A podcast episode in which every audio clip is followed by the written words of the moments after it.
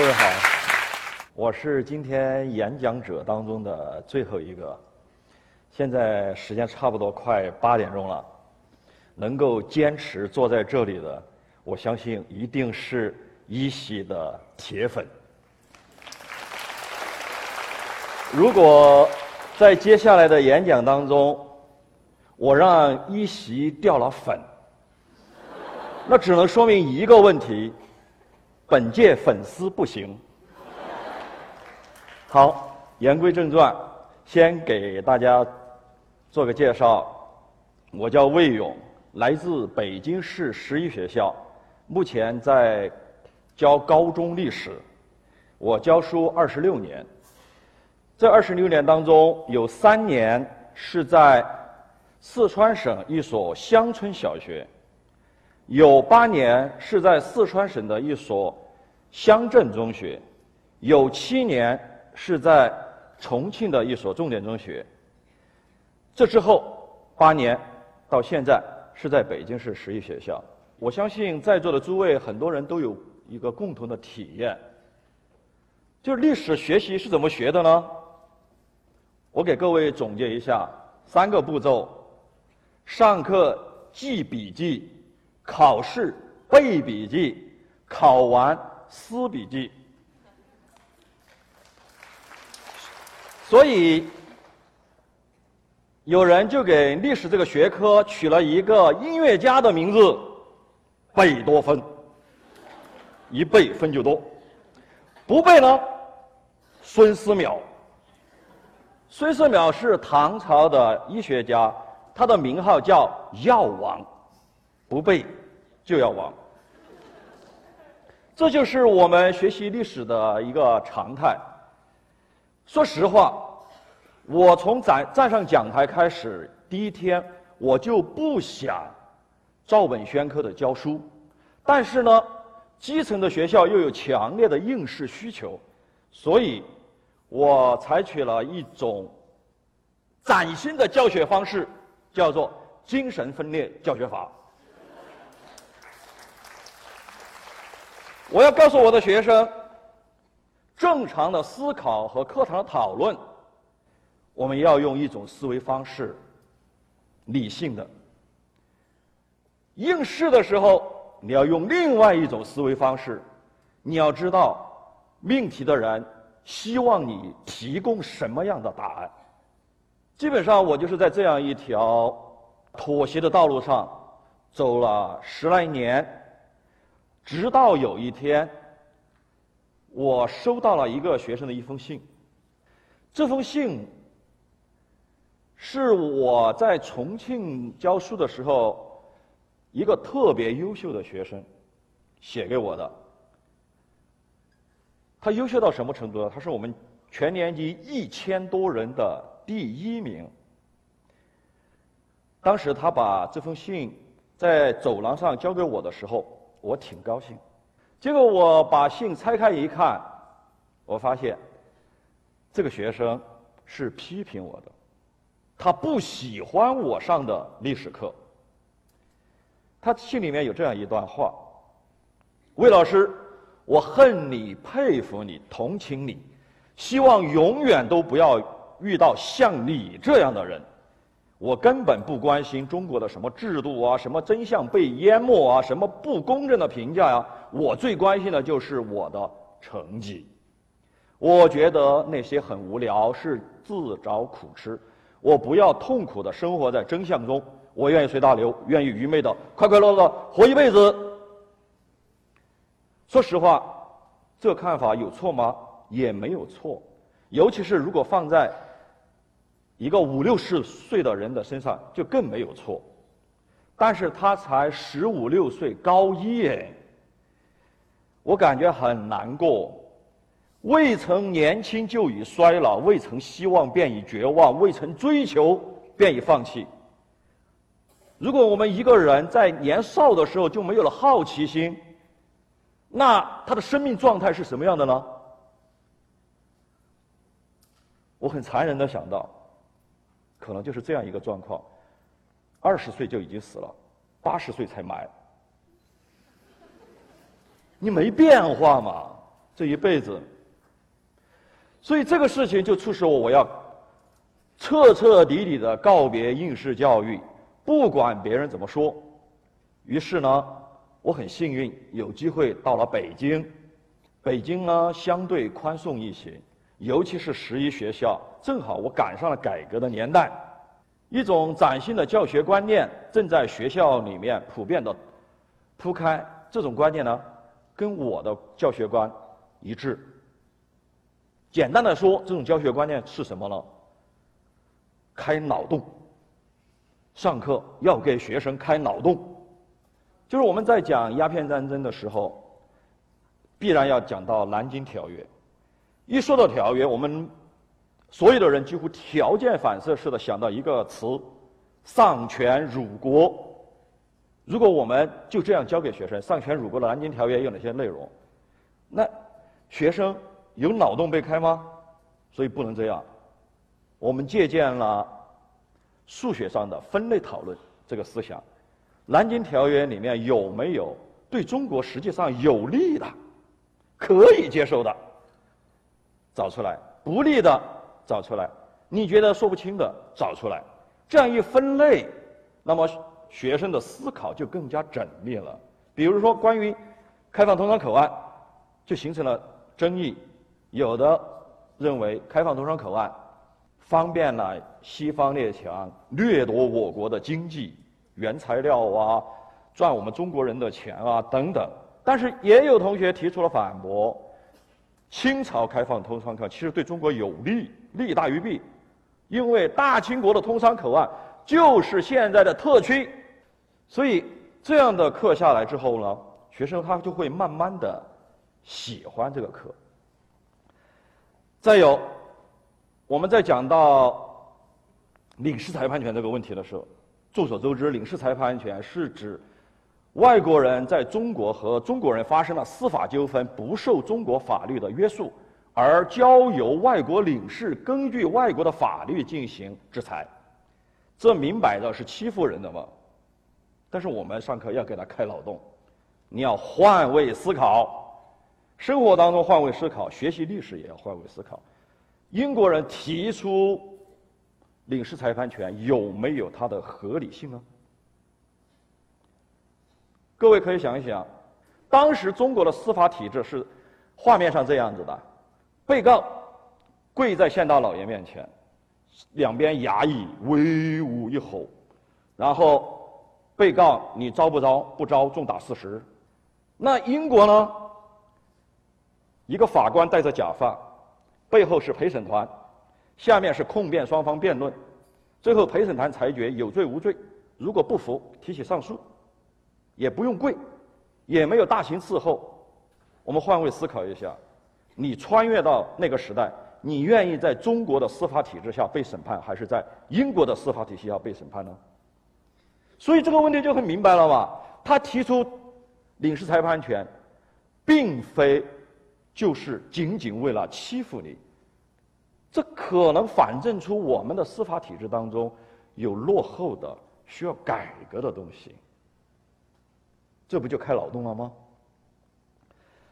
又比如我们讲义和团，讲太平军，我们教科书都对他们进行了高度的肯定。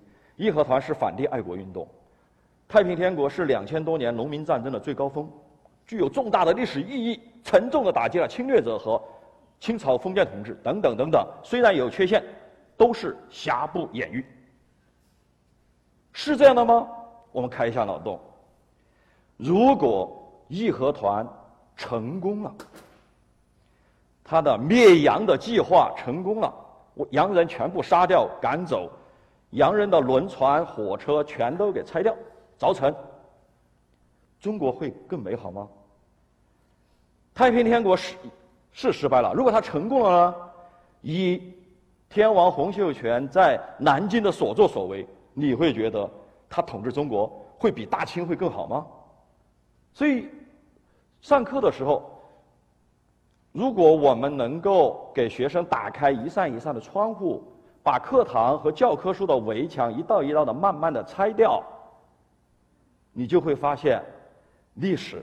原来是特别有魅力的一个事情，并不是贝多芬，那是对历史学科的一种偏见。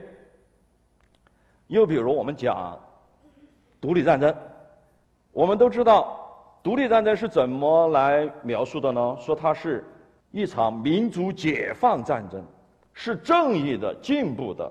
华盛顿是杰出的政治家，对不对？我们要这样教给学生吗？No，不能这样上课。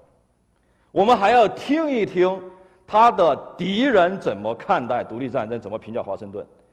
所以我们这个课堂就设计了这样一个环节：首先呈现双方的立场。美国的纪录片《美国我们的故事》，讲我我们美国独立多么正义。然后我们再放一段 BBC 的纪录片，讲这场战争就是 They rebel，叛乱，各自有自己的理由。然后各位同学，你们讨论一下，这是分裂还是解放战争呢？当时这个课这个环节一出来，学生就很激动了。结果很意外的是，学生还没有来得及举手，听课的老师要求发言。那天听课的老师当中，有英国老师，也有美国老师，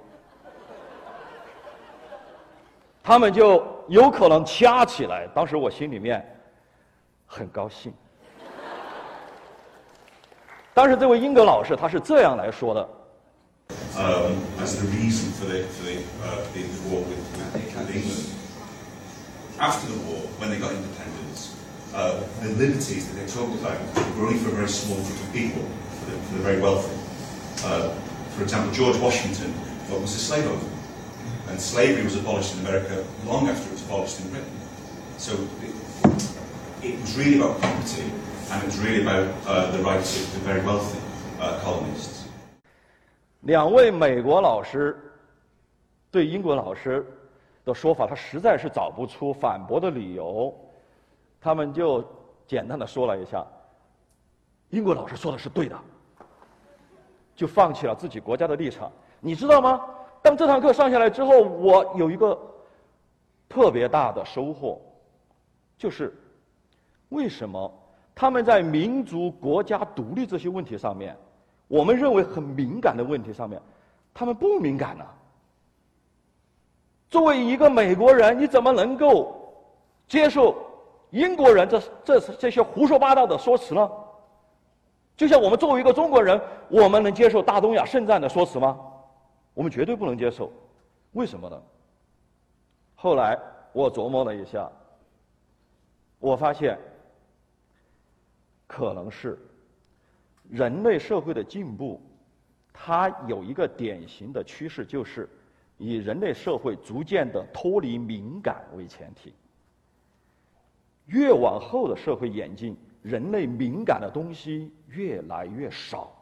你越往前，你就会发现人类敏感的东西非常之多。过去，在我们中国古代，皇帝是个敏感话题吧？你敢说皇帝吗？满门抄斩，对不对？贞操是个敏感话题吧？你敢议论某个人作风有问题，没准人家就投河自尽了，对不对？人家的家长就打打上门来了。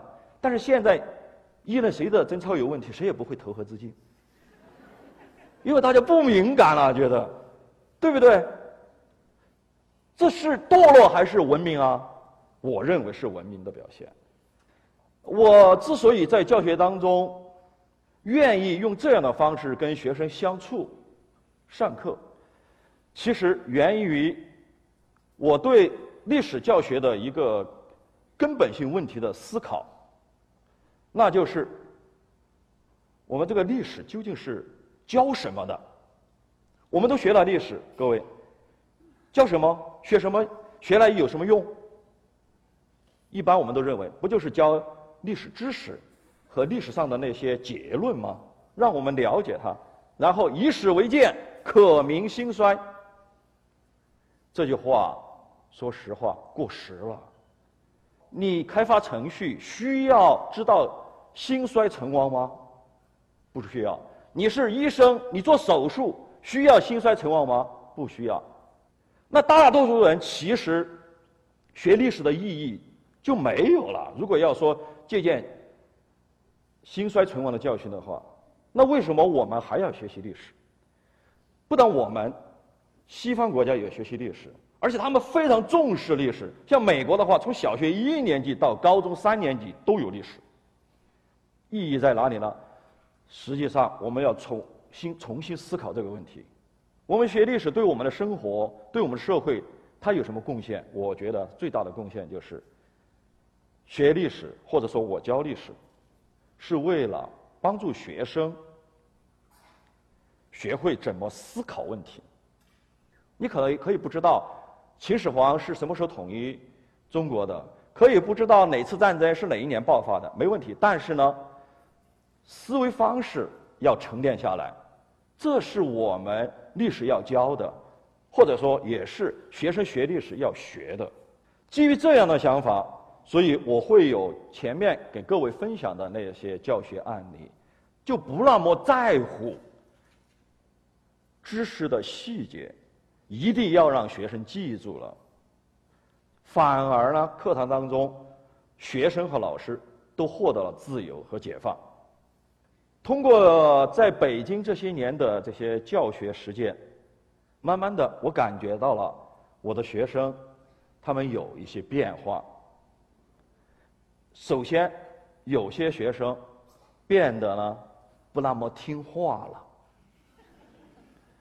有一次，有一个老师听完我的课，很气愤，他说：“魏老师啊，你这样讲历史会把学生搞乱的，把他的思想搞乱。”我说。搞乱了就对了，他得先乱。我们人的认知过程是什么？第一步，学会相信；第二步，学会不相信；第三步，学会再相信。你得经过不相信、质疑，没有经历过质疑的结论都是不可靠的，对不对？有一年，我有一个学生给校长写了一封信，批评学校的军训政策。这封信内容很长，很有说服力。其中有一句话我印象很深，因为校长把这封信转给了我们老师，让我们讨论怎么改革军训。这学生说了这样一句话：“他说，军训是无意义的付出，无代价的牺牲。”就是目前的军训站队啊，这些，这句话倒不是他最精彩的，而是他为此而进行了论证，以至于打动了校方，必须要进行军训改革，把传统的军训变成野外的拓展训练，有主题的这样的野外活动。对于这个结果，我很高兴，我很欣慰，我欣慰我的学生他能够这样的。进行独立的看待我们生活当中的问题，因为教育是干嘛的？说白了，教育不就是要培养学生的三个要素吗？要让学生具备这三个特点：第一，独立的思想者；第二，终生的阅读者；第三，公共事务的积极参与者。独立思想是第一步啊，所以我很欣慰。当然，后来还发生了一件事情，也让我很欣慰。这件事情呢，算是锦上添花，就是这个学生去年考上了北京大学历史系。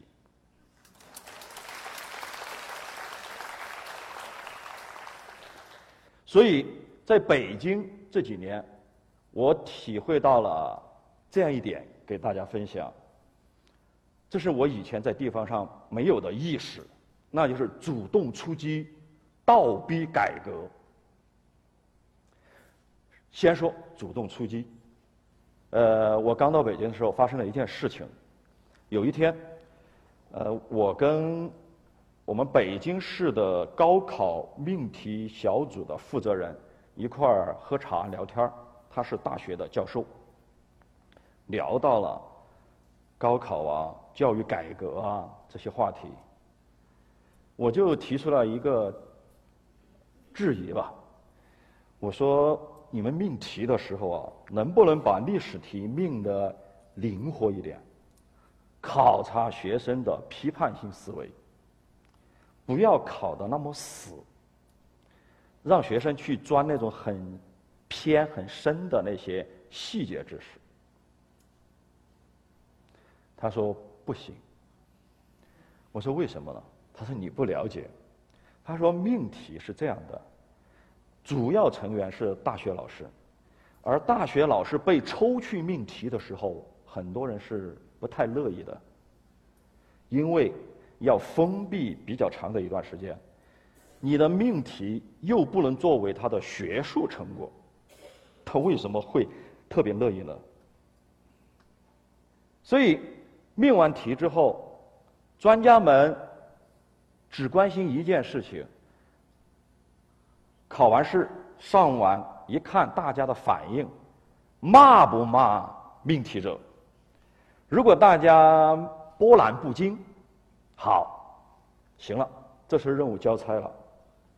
所以命题是为了什么呢？为了不挨骂，降低风险才能不挨骂。如果命题向思考的深度延展了，用那位教授的话来说，你们就会骂我们命的题脱离了中学实际。我们不干这种吃力不讨好的事情，所以我们维持稳定、维稳。他说：“除非你们中学教学变了，你们变得比较灵活了。”变得有能力导向、素养导向了，那么我们命题的时候才改变。这样的话，我们皆大欢喜。当时我就急了：你怎么能这样想呢？高考是指挥棒，你们不变，我们敢变吗？你们不动，我们敢动吗？我发现，我们中国的改革，尤其是教育的改革，当然其他方面的改革我不太清楚，很多时候就卡在。双方都不敢动，这样一个情况当中，双方都怕主动会带来风险。我们十一学校当时在二零一二年、二零一一年的时候启动了一场教学变革，就是开设大学的先修课，在美国叫做 AP 课程，针对拔尖学生的。之所以开，是因为我们觉得这是为国家培养人才的必经之路。这已经被世界各国的经验普遍证明了，就是在中学生当中对一些拔尖学生要提前培养。但是呢，这个事情做的话，对学校来说没有任何功利的回报，因为高考不会加分。学生做这个事情，他也得不到回报。那我们做不做了？当时我们学校就决定要做，什么结果呢？我们默默的，没有任何回报的做了两年，然后突然有一天，北京大学表态，我们要开设 AP 课程，中国的大学先修课。我第一次去北京大学培训的时候，北京大学的那个招办主任，现在是考试研究院的院长秦春华教授。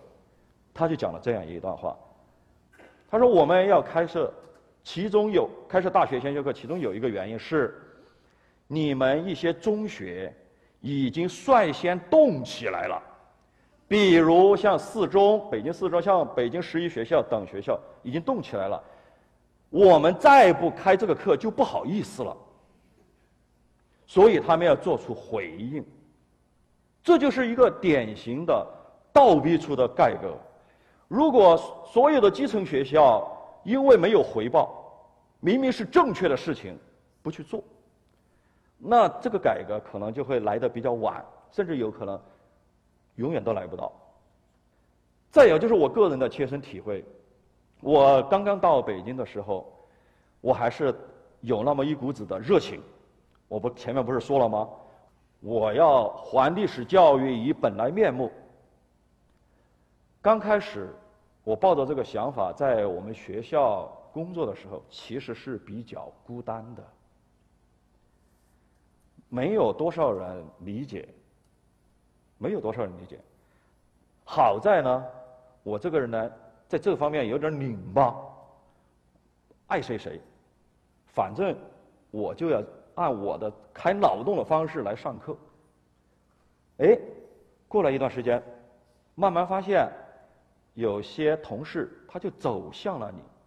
有一次，我从我们同组的一个同事的教室门口过，我无意当中听了几耳朵他的话，他讲的内容跟我在课堂上讲的内容一样，使用的资源是一样的，涉及的问题是一样的，课堂的模式是一样的，讨论是的。我当时特别高兴，我找到了安全感，因为与你同行的人越多。你越安全，对改革者来说尤其如此。慢慢的，我就发现走进的人越来越多，最后我就成为了我们历史学科历史一的负责人。我把我自己的这些教学资源，呃 PPT，呃教案拿出来全组共享，然后。编了一本教材，全组共同使用。于是与我同行的就不再是一个人、两个人了，是整个组。然后我们的一些分校觉得这个教材好，分校也拿出去用。于是与我同行的不仅是我的教研组，还有别的学校的一些同事。这样的话，这个路慢慢的就走得越来越宽了。所以这个。是我在北京这几年最大的收获，就是无论是做人还是做事，你一定要主动，不能等，你不能等这个政策自上而下的实施了，然后你安全的去执行。我们正处在一个改革的变这个历史关口，还处在探索的过程当中，好多事情是前人没做过的。必须要有那种主动出击的精神。各位想一想，当初包产到户是怎么来的？是小岗村的一些农民立了生死状，先在基层包产到户搞了，然后效果不错，农民第二年吃到饱饭了。安徽省委一看，哎，这个不错，报到中央，中央一看这个不错，好，全国推广。这不就倒逼出了改革吗？深圳是怎么来的？深圳是最早的特区，那个时候跟内地就是不一样，它是我们摸着石头过河当中的一块石头，扔到了广东，扔到了这个小渔村，不知道结果会怎么样。结果一发现呢，哎，深圳搞得不错，于是就从四个特区变成十四个沿海开放城市，再向内地辐射，到今天为止，全中国都是深圳。哈耶克在《自由秩序原理》里面曾经阐述过这样一个很重要的思想，他认为人类文明和社会的进步，其实无非就是自发秩序的扩展。自发秩序从哪里来？从基层，从民间。李鸿章说，洋务运动时期是三千年未有之大变局，其实现在才是三千年未有之大变局。希望我们在座的诸位。都能够主动出击，去寻找我们自己领域的发展方向。谢谢各位。